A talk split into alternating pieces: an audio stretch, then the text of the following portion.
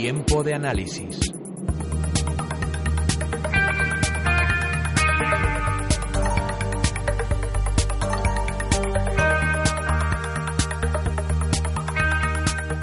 Pues ya lo veníamos anunciando la pasada semana. Nos vamos a intentar acercar eh, de forma especial a esos efectos que, tiene el tapering en la bolsa americana, porque ya hemos escuchado hablar de burbujas de nuevo, hemos vuelto a escuchar de eh, hablar de burbujas en sector como la biotecnología o las .com, y vamos a ver si es realidad. Y lo vamos a hacer con toda una experta en la comunicación y en el mercado americano, como es Gisela Turazzini, cofundadora y CEO de Black Bear. Gisela, buenos días.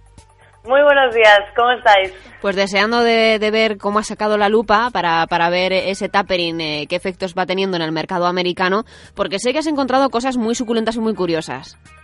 Sí, hoy la verdad es que, es que me gustaría dar un plano real de lo que ha pasado con, con la Fed, de cómo han ejercido su poder y sobre todo de en qué nos ha afectado ¿no? a nivel bursátil y creo que será muy interesante. Así que cuando queráis vamos a ello hmm. y vamos a poner un poco la lupa en, en todo el sector pues americano y, ver un poco cómo el poder, de como decía antes, de la Fed pues nos ha dado esa volatilidad, ¿no? el poder de la Fed, que para hacer un poco de, contexto y de historia, si te parece en primer lugar, vamos a hablar de esos antecedentes de políticas monetarias expansivas dentro de Estados Unidos. Sí, bueno, no sé si recordáis, en 2008, hoy lo vamos a explicar de una manera quizás un pelín extensa, pero me gustaría hacer hincapié en cada uno de los puntos.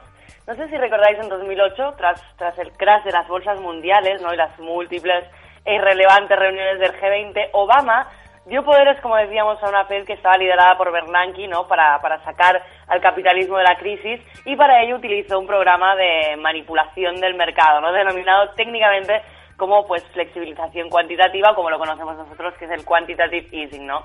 Estos programas eh, consisten en añadir crédito a los bancos, a sus reservas, a cambio de MBS y de bonos del tesoro, ¿no? Cuando la Fed añade crédito, los bancos tienen más de lo que necesitan en sus reservas, ¿no? Lo que a priori pues dinamiza el mercado de crédito y reduce el tipo de interés que cobran por, por la tasa de, de fondos federales. Esta tasa es la base para todas las demás tasas de interés para fijar el precio de los activos monetarios por tanto pues es muy importante, ¿no? El QE tiene un triple efecto. Hoy lo vamos a ver. El primero consiste pues en aumentar la oferta de dinero, puesto que al reducir las tasas de interés pues permite a los bancos conceder más préstamos a empresas y consumidores. El segundo efecto pues consiste en el aumento de la oferta monetaria, que mantiene el valor del dólar bajo, lo que permite fomentar las exportaciones, y el tercero pues consiste en reducir los tipos de interés a largo plazo. Estos se mantienen bajos, puesto que al comprar bonos de tesoro incrementa eh, pues la demanda y mantiene los tipos estables a bajo coste. Este suceso permite a empresas y consumidores conseguir préstamos asequibles, ¿no? Por lo que pueden consumir más y las empresas financiarse mediante bonos corporativos o préstamos a bajo precio, ¿no? Aparte, pues dinamiza el mercado inmobiliario al dejar los tipos de interés de las hipotecas a bajo precio, ¿no? El bono del tesoro es una referencia para el resto de rentabilidades de deuda, sin duda, ¿no? Y son factores que tenemos que tener muy en cuenta a la hora de valorar, pues, eh, todos los QEs que, que hemos tenido, ¿no? Sí, porque hemos tenido en total tres. Efectivamente. Ni uno ni dos, tres. Ese QE1, yo me acuerdo cuando empezaba, como, cómo las bolsas se daban la vuelta, cómo se acogía de una forma eh, optimista, pero vamos a ver eh, qué objetivos tenía este plan cuando se implementó en el mercado. Sí, efectivamente, el, el, QE1, pues su objetivo era salvar los bancos, ¿no? Yo lo recuerdo perfectamente lo que, lo que comenta Ana, porque además a nivel, a nivel operativo eran momentos en los que cuando se inyecta capital en el mercado, pues es difícil, ¿no? Manejar, manejar bien tus estrategias debido a que, pues como sabemos, la volatilidad, la inflación y muchos otros aspectos, ¿no? El 25 de noviembre de 2008, eh, pues la Reserva Federal anunció que compraría 800 billones en deuda bancaria y MBS, como decíamos antes, que bueno, son básicamente pues bonos subprime, bonos basura, vamos a llamarle así, y bonos del Tesoro a las entidades financieras que consideraba oportuno, ¿no? Y compró además 175 eh, millones de, dólares, eh, como decíamos, en, en MBS a las eh, hipotecarias pues Fannie Mae, Freddie Mac y, y a Federal Home, ¿no? El, bueno, al Loan Banks. Y 1,25 millones de dólares en, en, MBS, repito, que habían sido garantizados por los gigantes hipotecarios. No mm. olvidemos esto, ¿no? Inicialmente el objetivo era ayudar a los bancos mediante la retirada de estos MBS subprime, ¿no? Fuera de sus balances, no sé si os acordáis, sin embargo, pues entre marzo y octubre de 2009 la Fed también compró 300.000 millones de dólares de bonos del Tesoro a más largo plazo, ¿no? Eh, la Fed detuvo las compras en junio de 2010, no sé si también recordáis, debido a que la economía estaba creciendo de nuevo, lo que significaba, bueno, haber logrado el objetivo, ¿no? Apenas dos meses después, pues la economía comenzó a fallar, por lo mm. que la Fed pues renovó el QE1 comprando 30 billones al mes en bonos del Tesoro a largo plazo para mantener sus disponibilidades en alrededor de 2 billones de dólares. El enfermo seguía necesitando oxígeno, ¿no? Sin lugar a dudas, sin lugar a dudas, pues luego, como decías, no hubieron más eh, QEs, el QE2 también tuvo ese objetivo, el QE3, y aquí seguimos, ¿no? la verdad es que ha sido un proceso muy largo y cada uno ha tenido lo suyo, ¿eh? La verdad. En ese QE3, en, donde continuamos con esa retirada progresiva de estímulos, siempre nos preguntamos, Gisela, eh, una vez que el, propio, el propio sistema y, lo que es el mercado ha asumido tanto dinero artificial, ¿qué va a pasar cuando ese dinero no esté? ¿Va a ser capaz de asumirlo el mercado? Porque vemos que todavía eh, las patas de la mesa se tambalean. Efectivamente, la verdad es que nosotros hemos expuesto en varias ocasiones que estamos pues esperando ¿no? al, al T-Bone, al Treasury para operarlo, ya que creemos que son muchos millones, han sido 85 billones que estaban encima de la mesa, ahora son 55 y la retirada tiene que ir siendo gradual. Entonces, como nosotros no confiamos del todo en que el mercado pueda absorber, eh, pues evidentemente, tantos millones, pues creemos que puede, puede ser operativamente interesante el, el Treasury americano, ¿no? A 10 años, pero por eso vamos a ver qué sucede y vamos a ver cómo, cómo se suceden los acontecimientos y como trader pues actuar en base a ello. Pero creo que sería interesante esta anotación, Ana, porque además es lo que te digo, ¿no? Quizás eh, el mercado no está preparado para, para asumir tantísimo, tantísimo dinero, ¿no? Del QE y del QE3, del QE2 y del QE3, ¿nos quedamos con algo, alguna referencia antes de, de hacer un balance un poco general? Bueno, en el caso del Q2 el objetivo era manipular la confianza del consumidor no mediante las expectativas de inflación. No sé si os acordáis, pues buscaban impulsar la inflación mediante el aumento de la oferta monetaria, lo que lograría incrementar la demanda y por ende el crecimiento económico, ¿no? Las expectativas de inflación logran incrementar la confianza del consumidor y la demanda en el mercado, ¿no? Puesto que como consumidores somos propensos a comprar productos de consumo, ahora sí sabemos los precios pues serán más altos en el futuro. Esto siempre nos pasa. Ese era el objetivo del Q2 y en el caso del Q3, pues eh, antes vino la operación Twist. No sé mm, si os acordáis, ¿no? Que vendían los bonos a corto plazo y compraban pues la misma cantidad a largo plazo. En este caso, eh, pues se acordó comprar mm, la compra de 40 billones en MBS sumaba un total de 85 millones al mes, que es lo que hablábamos antes, ¿no? Y, la, y, hubieron tres argumentos que la Fed pues eh, anunció, ¿no? El primero, mantener la tasa de los fondos federales al 0% hasta 2015. Segundo, que mantendría el QE hasta que se recuperara el mercado laboral, cosa que no sé si recordáis que hablaban del 6,5%. Y el tercero, pues que la Fed actuaría para impulsar la economía y no solamente para evitar la recesión, lo que lograría pues dejando la inflación por encima del 2,5%. Yo creo que esos son mm, los dos apuntes más relevantes quizás del Q2 y Q3 y pero sin olvidarnos que antes pues vino la operación Twist que también fue sonada, ¿no? Que siempre estamos con las modas en el mercado. Cuando mm. no es la crisis subprime, son los QE, cuando no el tapering y así vamos, ¿no? cuando estamos en Europa y vemos eh, lo que sucede en Estados Unidos, cómo le dan a esa máquina de fabricar billetes, en el fondo nos da un poco de envidia. Pero claro, yo no sé si, si podemos también hacer un poco de, balance de esos éxitos y fracasos de las políticas monetarias que hay en Estados Unidos, porque son bastante diferentes a, lo que se plantea dentro del viejo continente. Absolutamente, yo siempre lo he dicho, ¿no? Soy más propensa a, quizás a las políticas que se han llevado se han llevado aquí en Europa, pues evidentemente por, por todas las consecuencias que trae la impresión de capital. ¿no? En primer lugar, pues la Fed retiró las hipotecas subprime o bonos basura ¿no? de los balances bancarios, restaurando la confianza y por lo tanto las operaciones bancarias. Eh, bueno, y en segundo lugar, pues contribuyó a estabilizar la economía de Estados Unidos, ¿no? incrementando la confianza del consumidor que decíamos antes para salir de la recesión. Y en tercer lugar, yo creo que mantuvo las tasas de interés lo suficientemente bajas como para reactivar el mercado inmobiliario, ¿no? y al final pues estimuló el crecimiento económico, aunque probablemente no tanto como la Fed le hubiera gustado, eso es mi opinión, ¿no? Sin embargo, pues no lograron incrementar el crédito disponible, ¿no? Que al final era uno de los objetivos. Le dio dinero a los bancos, que en lugar de prestarlo, pues lo han utilizado para triplicar sus precios de las acciones a través de dividendos y recompras de acciones. Esto es grave, ¿no? Dado que los bancos pues no han convertido en masa monetaria el dinero prestado por la Fed, la inflación no ha sido creada en la economía productiva y sí en el efecto riqueza de, de los consumidores, ¿no? Yo creo que el QE afectó primero al precio del oro, pues por ejemplo, no sé si recordáis que pasó de 869 a 1895 la onza, dólares, pues entre 2008 y 2011, ¿no? Y después los bancos pasaron a comprar acciones pues sobrevalorando el precio de, de, dichas acciones, creando burbujas selectivas en sectores específicos, lo que comentabas antes, ¿no?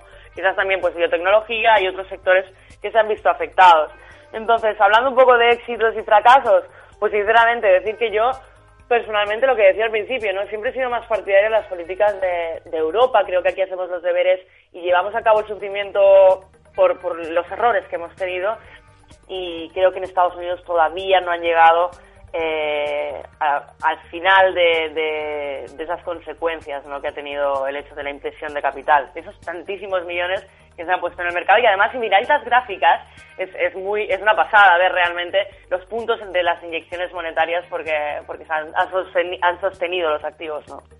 Pues Gisela, si tienes la gráfica de todas maneras a mano, pásanosla para subirla al Twitter y así cuando escuchemos o escuchen nuestros oyentes el, este espacio en diferido, pues eh, también le pueden echar un vistazo porque yo creo que sí que sí que llama mucho la atención cuando se ve el impacto que tienen directamente en los mercados.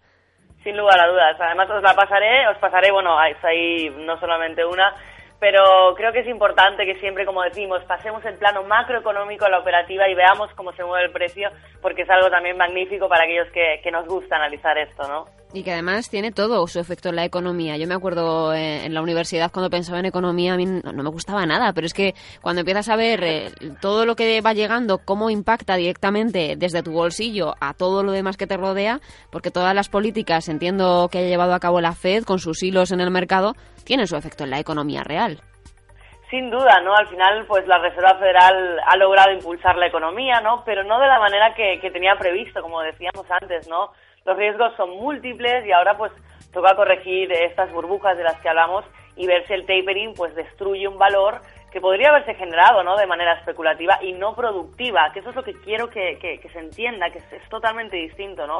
Por lo tanto, hasta que no veamos realmente el sistema productivo funcionar sin la Fed, no podemos hablar de ninguna manera de éxito, ¿no? De, de que esas políticas y de que, bueno, haya llevado, haya llevado estas políticas a, a un éxito ¿no? En, en, Estados Unidos. Así que yo personalmente estoy bastante contraria en ese aspecto, ¿no? No creo que haya habido éxito hasta que no veamos ese sistema productivo arrancar, ¿no? Desde luego hay que mirar eh, muy de cerca lo que sucede en esa economía real, con esas eh, ventas, con esa confianza, con eh, esa reactivación también de, del mercado laboral en Estados Unidos. Y vamos a centrarnos, si te parece, en los mercados. Hablábamos de que de alguna forma se han creado como burbujas selectivas. Entonces, eh, me gustaría ver el, el, efecto que ha tenido esa política monetaria eh, de inyectar dinero en el sistema de forma artificial y esos QEs en concreto dentro del mercado americano.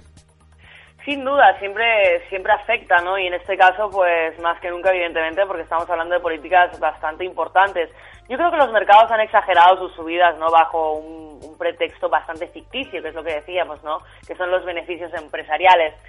El motor del dinamismo económico está totalmente manipulado por la Fed, ¿no? Que, que ha mantenido a raya los mercados de crédito, pues mediante la manipulación de, del efecto riqueza y de las tasas de interés, ¿no? Que antes mencionábamos. Pero bueno, la arrogancia de los bancos yo creo que hace que el peligro siga en los balances de los mismos, ¿no? Lo que, lo que asegura una expansión crediticia sin precedentes, ¿no? En los próximos años. Yo creo que el problema principal pues radica en la cantidad de dinero invertido en los mercados de capitales, ¿no? Puesto que, que la venta masiva de activos pues podría provocar algún tipo de colapso en los mercados, lo que decíamos antes, absorción por parte del mercado de todo eso, ¿no? Dinero, pues hay el que hay, y si está todo invertido y deja de imprimirse, pues podemos imaginar qué puede suceder, ¿no, Ana? No sé si a nivel operativo siempre decimos, ojo, porque estamos en un punto súper relevante a nivel macro, pero bueno, eh, como decíamos hace un par de semanas, ¿no? Janet Yellen ya, ya había comentado que, que no dejará caer al, al, bono, pero bueno, el tapering está en la mesa, no, no hay que olvidarse de eso, ¿no? Bueno, en esos eh, bancos tenemos mucho que decir, ¿no? El eh, viernes presentaron cuentas dos gigantes, eh, hoy tenemos las de Citigroup, vamos a ir viendo también lo que sucede con esos resultados, porque supongo que también darán pistas. Sí, bueno, el tema es lo que decíamos, a nivel de balances bancarios, quizás eh, no es tanto porque ellos han sabido jugar muy bien sus cartas, Pero, eh, bueno, nosotros, por ejemplo, ya hemos salido de, ellos en, en, el sector americano. De hecho, en City, por ejemplo, hemos buscado ya, mm, técnicamente ya estamos en busca de posiciones, ah, bueno, en contra, ¿no? Y creo que, que, bueno, esto más afectará, le dará mucha volatilidad al mercado, pero en este aspecto, pues, eh, si es de mm, compañías en concreto, pues analizamos el técnico y los sectores, ¿no? Hay, ha habido sectores afectados y eso es lo que a nivel operativo pues buscamos para, para operar, porque al fin y al cabo lo que buscamos, no nos engañemos, yo soy economista, me encanta la economía y analizarla, pero al final mi trabajo como me permite buscar ese tipo de sobrevaloraciones para operarlas en el mercado, ¿no? Hablábamos de, de, los bancos, hablábamos también del oro, hablábamos de burbujas selectivas, en donde me has mencionado brevemente esas punto como esa biotecnología. ¿Qué sectores vemos eh, principalmente afectados? Pues como decías, ¿no? Hay varios sectores que, que se han visto afectados, como comentabas ahora, el sector biotecnología, que venimos en, en Blackbird diciéndolo hace ¿no? impulsado por, por el Obamacare, o la burbuja de las redes sociales, ¿no?